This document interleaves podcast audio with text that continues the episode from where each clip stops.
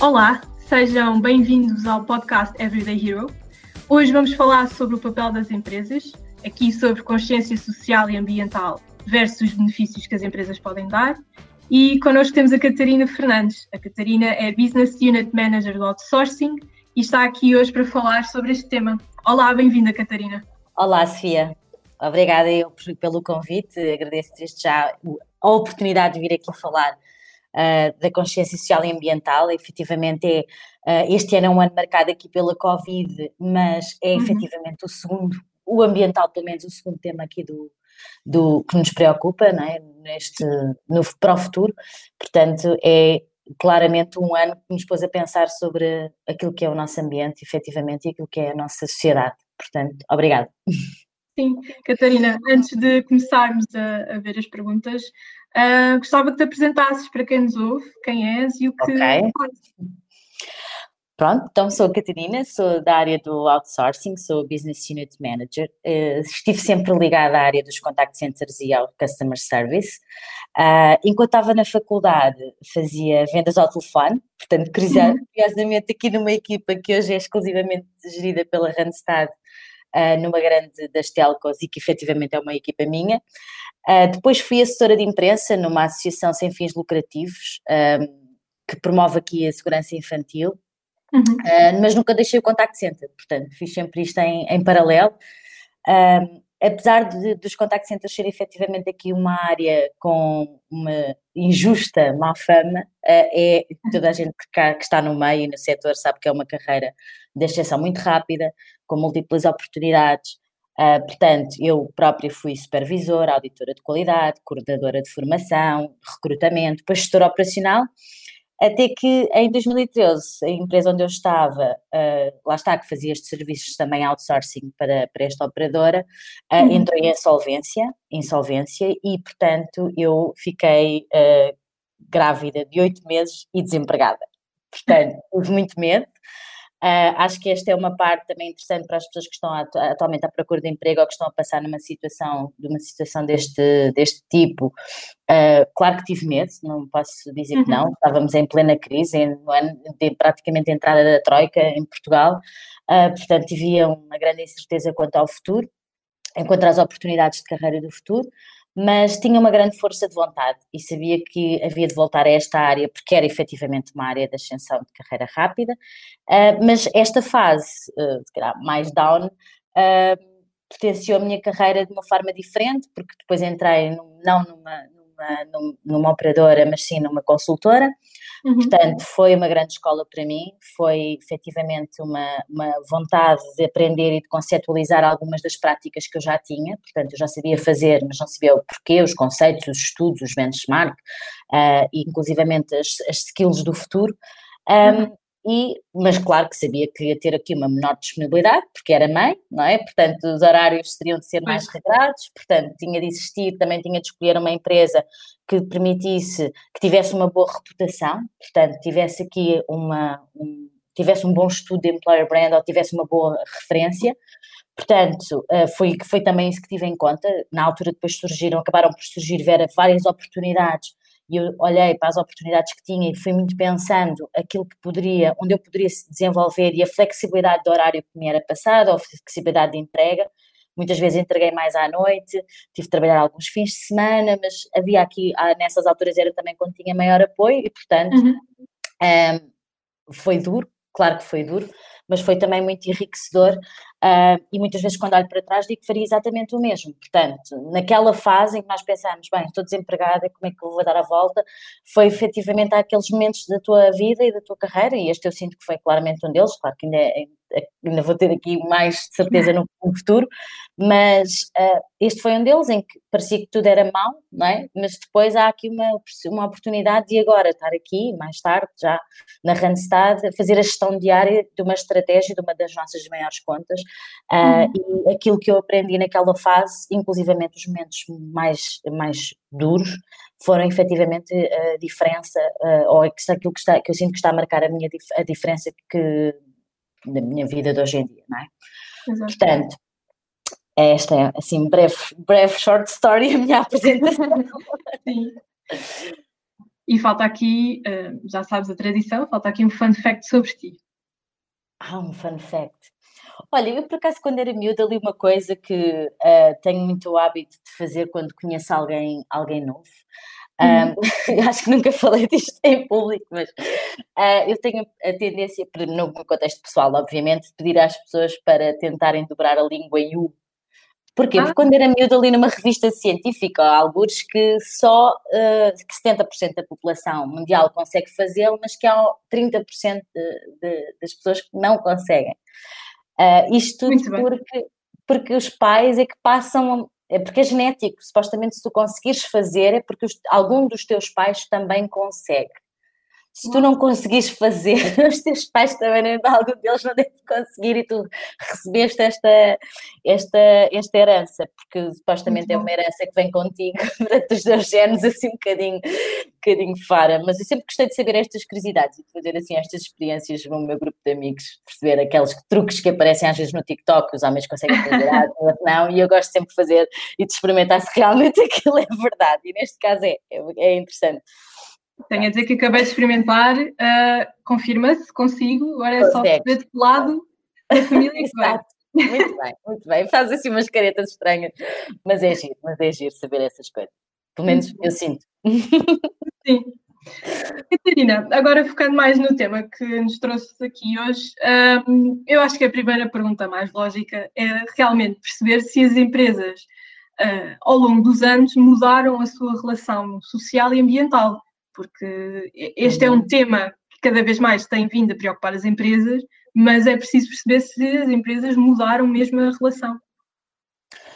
Olha, eu julgo que as empresas mudaram primeiro o ponto de vista social. Acho que especialmente porque isso lhes trazia, ou lhes trouxe aqui ao longo do, do mais brevemente, algumas vantagens, quer uhum. de imagem, uh, quer também de captações de benefícios estatais e de algumas reduções de custo possíveis.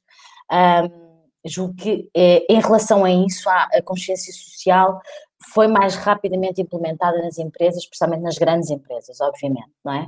Contudo, uhum. eu acho que ainda há muito a fazer, era aquilo que não traz uma vantagem tão direta, pelo menos tão imediata, que é um, efetivamente aqui em relação ao ambiente. Portanto, as empresas, sim, parece-me que nesse ponto há aqui muito a fazer ainda. As empresas têm efetivamente, devem ter como missão defender os valores, os seus valores, não é? E sobretudo devem ser, para mim, na minha visão, devem ser impulsionadores de boas ações, devem ser uhum. exemplos a seguir, não é? Portanto, uhum. nós sabemos que muitas vezes uh, os governos ou as políticas têm várias, várias vertentes, mas nós percebemos que há aquelas empresas que são mesmo setting the standard, que fazem aqui, que são muitas vezes mais influenciadoras do que as políticas, não é? Portanto, que a forma como nós nos posicionamos ou como estamos uh, tem muito a ver com a forma como nos, somos inspirados por algumas empresas ou por algumas marcas. Portanto, essa vantagem e o facto de também se investir bastante mais em publicidade do que na política, por exemplo, uh, em boa verdade as empresas acabam por, por um, também ser elas que produzem um maior volume de resíduos, não é? Um, uhum. No fundo, que, que abarcam os maiores consumos energéticos. E por isso eu acho que devem ser as primeiras a promover comportamentos ligados à sustentabilidade ambiental, à reciclagem, à redução do consumo, à adesão às energias renováveis, sempre que obviamente é possível. Portanto, a vantagem para mim é clara. Ao promovermos estes comportamentos, estamos também a sensibilizar as pessoas que nos rodeiam e as alternativas. E, portanto, estamos a dar aos nossos colaboradores, aos nossos concorrentes, às pessoas que nos uhum. procuram, também um, um, uma, uma inovação, ou seja, estamos mais inovadores e, portanto, isso vamos, obviamente, ser mais atrativos para trabalhar, porque claro. é muito mais simples fazer como, uh, ou mais, mais prático e mais, acredito até que mais económico fazer como no passado, não é? Utilizando toda, toda essa, todas essas emissões e tudo, tudo aquilo que envolve a, a indústria cinzenta, não é? Uhum. Escura, eh, portanto, acho que isso é muito mais, é muito mais fácil ir por essa venda. Hoje, de vez em quando, aqui ao Linda, vamos ouvindo, ah, houve uma descarga no rio, como é que isso é possível, uhum. não é? Portanto, como é que isto ainda acontece? Portanto, e acho que há claramente o posicionamento futuro vai ser claramente esta pegada ambiental. E, e curiosamente, hoje Uh, sabia que ia falar aqui um bocadinho contigo sobre isto, mas li uma entrevista da CEO da Sonai que dizia que, que estava a apresentar os resultados e, portanto, foi uhum. um aquilo que foi a, a, apresentação de resultados de, da Sonai. Uh, e depois ela fez uma entrevista em que dizia que está a plantar uma floresta em Mangualde, uh, primeiro porque o, o pai havia de gostar disso, portanto era uma coisa que sempre foi ligada também à natureza, e uhum. segundo, como um primeiro passo para minimizar o impacto que, que o Grupo Sonai tem, não é? o impacto ambiental. E ela dizia de uma forma bastante clara, e acho que sendo uma empresa líder em Portugal é também inspirador. Em 2021, todos os conselhos de administração deveriam ter, focar-se no planeta e nas pessoas, estabelecendo objetivos rigorosos. Isto é claramente uma, uma citação dela. O próprio Bill Gates, que esteve agora muito uh, falado na, na, altura da pandemia, até por facto de já ter falado sobre ela antes dela acontecer, não é? Veio defender que acabar com esta pandemia vai ser mesmo muito fácil quando comparado com uh, o problema ambiental que temos no, no, planeta. Portanto, acho que é urgente colocar o, o, o holofote no tema e colocar isso na agenda das nossas empresas. Uhum. É, e até é interessante falar nisto da, do caso de plantar árvores, porque até foi semana passada que o governo, uhum. no âmbito do Dia Mundial é da Árvore, não é sei verdade. se viste, vi, vi, tinha vi, 50 mil árvores, acho eu, para dar Sim, à população. Qualquer pessoa podes te inscrever, e ir. Uh, muito, percebes em que sítio da tua zona é que podes ter essa. Uhum podes receber, eh, acho que os privados podem, os particulares podem receber até 10 árvores, eh, são aquelas árvores auto, eh, autóctones, portanto que não têm um impacto positivo e não são, obviamente, rastilho rápido para incêndios, e Exato. portanto é interessantíssimo perceber que podemos fazer todos nós individualmente essa diferença. E realmente foi uma ação muito interessante que eu também li e achei, achei inclusivamente curioso. E até pensei, confesso, pensei em buscar uma aqui para o jardim. Pensei nisso, pensei nisso. Não, mas é, é giro, é giro porque é o governo que está a dar este passo. E é, é aqui uma representação para as empresas. É verdade, é verdade, sim. É, acho que é, é efetivamente é, é esse o exemplo, lá está. Uhum. É o tal exemplo que os stakeholders têm de assumir de nós temos de mudar e, portanto, mudando o mindset e mudando os nossos próprios comportamentos, somos os primeiros a dar o exemplo ao resto da população. Claro. E, e por falar em mindset, uh, eu acho que esta preocupação que estamos agora a abordar, provavelmente na altura dos nossos pais, dos nossos avós, não era um, um tema prioritário nas empresas, não, não era de todo sequer um tema Sim, é abordado. É uhum. O que é que tu achas que mudou, uh, não só nas empresas, não é, mas também nos profissionais, o que é que mudou nas atitudes para que isto agora seja um tema cada vez mais importante? Uh, eu acho que mudou o sentido de urgência uh, uhum. mudou o clima. Eu acho que nós vemos imagens de cidades inteiras em que as pessoas têm de usar máscara devido à poluição, tens ilhas uhum. de lixo, uh, comemos microplástico nos peixes. Uh, com isto tudo vamos ter, vamos sentir, próprios sentir e vamos sentir os nossos cada vez mais próximos a ficarmos cada vez mais doentes, mais doentes, uhum. não só por doenças como a Covid, mas também por doenças que têm efeito naquilo que nós comemos, naquilo que nós respiramos. Um, as alterações climáticas, se calhar no tempo dos nossos pais, era uma miragem, um, não é? Portanto, dos nossos pais, eventualmente quando eles entraram no mercado de trabalho. Mas as alterações climáticas hoje em dia são sentidas, nós vemos, é? Vemos notícias todos os dias de algo cada vez mais extremo, cada vez mais, uh, um verão cada vez mais quente, um inverno cada vez uhum. mais frio. Uh, são opções, são obviamente a natureza, os fenómenos extremos que vão matar milhares de pessoas e que vão causar inúmeros prejuízos uh, que, vão, que estão a colocar isto na agenda de todas as empresas, parece, e das, das pessoas, não é? Também dos governos. Claro.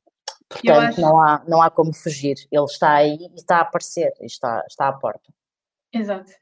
E eu acho que não só aqui o tema ambiental, mas também a, a parte social de tudo o que temos assistido, a todas estas transformações radicais na nossa sociedade, também é cada vez mais importante, não é? E por alguma razão temos eh, medidas não são novas, mas que continuam a ser importantes, medidas para a cota de, de empregado, de profissionais uh, do sexo feminino, uh, uhum. cotas de diversidade e inclusão. Eu acho que isso são tudo temas que vão aqui bater à consciência social de cada empresa, mas também de cada profissional.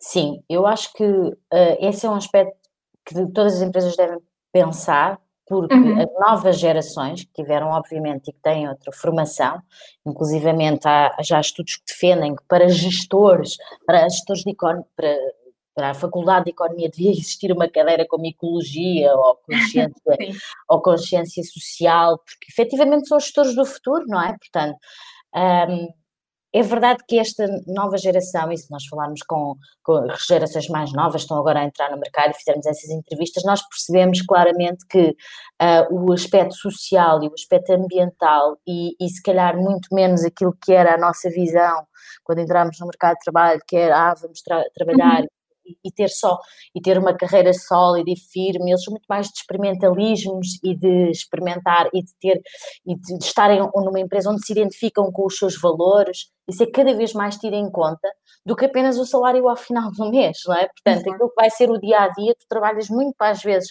muitas horas e tens de te identificar, não é? Tens de, tens de fazer parte daquilo que são também, obviamente, os teus valores, naquilo que fazes uhum. e na empresa onde estás. Portanto, eu acredito que uma empresa que promova bem estas duas vertentes, que aposte nela a consciência social e ambiental, será com certeza vista por todos os candidatos como uma boa referência para trabalhar, ou seja, mais confiável, mais humana. Uh, logo, entre duas propostas têm benefícios iguais ou semelhantes, que se posicionam, uma que posiciona dessa forma e outra que não dê essa evidência, claramente as pessoas vão sentir que, bem, vou apostar nesta porque obviamente já tem esta consciência e que não é só o lucro, não é só a rentabilidade que é uhum. relevante, uhum. mas sim também aspectos como uh, se há uma preocupação social ou ambiental dentro da empresa e nas práticas da empresa, vai mostrar inclusivamente como é que ela me vai tratar a mim próprio, não é? Exato. Portanto, que, que, sou uma pessoa. Portanto, obviamente, não esquecer que as pessoas são sempre o centro de tudo e aquilo que nós fazemos em relação às pessoas uh, faz com que nós, obviamente, depois sejamos vistos como atrativos ou não, não é? Para, as, uhum. para aquilo que nós queremos captar, que são pessoas. Exato. E ao fim do dia, estas pessoas uhum. uh, podem ver estas práticas de sustentabilidade como um benefício, como por exemplo, uh, como falávamos, as iniciativas Sim. para plantar árvores, hortas verticais nas empresas, ou até algo mais simples, um ginásio, uh, medidas de âmbito social. Tu achas que este é o caminho, que estes são os benefícios que as pessoas cada vez mais procuram? Sim, eu acho que o ginásio é claramente visto para todos, para todos, um momento como uma vantagem. Uhum. Uh, os outros aspectos, como a porta em hortas, a plantação de árvores, uh, não sei se ainda é, ainda é visto por todos. Acho que teríamos aqui a enquadrar mais alguns quadros médios superiores e depende muito uhum. do tipo de empresa, mas talvez mais relacionadas com os serviços. Um, mas julgo que as, que as pessoas não encaram essas práticas como um benefício pessoal para si, não é? Dizer, olha, eu tenho a oportunidade quando estou no trabalho e depois subo e vou ver uma horta ecológica. Não, não me parece que ainda. Parece-me mais como a forma como a empresa vê o mundo e trata os temas gritantes do mundo, não é? Os, uhum. os, necessários. E isso sim é uma é ver a minha empresa como humana ou não. E isso, uhum. apesar de não ser um benefício para mim próprio, ou diretamente, não é? Eu não, não tiro logo um partido disso imediato, como um ginásio, por exemplo, claro que sim, tiro um partido imediato, mas vejo como um benefício uh, naquilo que é a aposta da minha empresa para o futuro. E, portanto, um benefício a longo prazo uh, ou um benefício da forma como a empresa é humana ou não. E isso sim, é aquilo que depois este tipo de políticas mostram, é um bocadinho aquilo que eu dizia anteriormente, é como é que nós somos vistos lá fora como empresa. Uhum. É, é, quase aqui uma versão palpável dos valores da empresa. Exatamente, exato, concordo em pleno, sim, é isso mesmo. É a materialização disso. E, e, aqui o voluntariado também acaba por estar enquadrado no, no âmbito social é também algo que as empresas não só põem em prática, mas também motivam os colaboradores a envolverem-se, seja com horas que já tenham ou mesmo fora do trabalho. Tu achas uhum. que este tema é exigido por novos colaboradores? Bem, eu julgo que em Portugal ainda não é uma exigência nesse sentido, uhum. mas existe cada vez mais uma consciência dessa necessidade. E nesse ponto, para mim, as empresas têm uma vantagem clara Uh, este tipo de ações promovem imensas soft skills e nós sabemos que as soft skills, como por exemplo a empatia, são, são características importantíssimas de futuro. Uh, todos os colaboradores terão de desenvolver.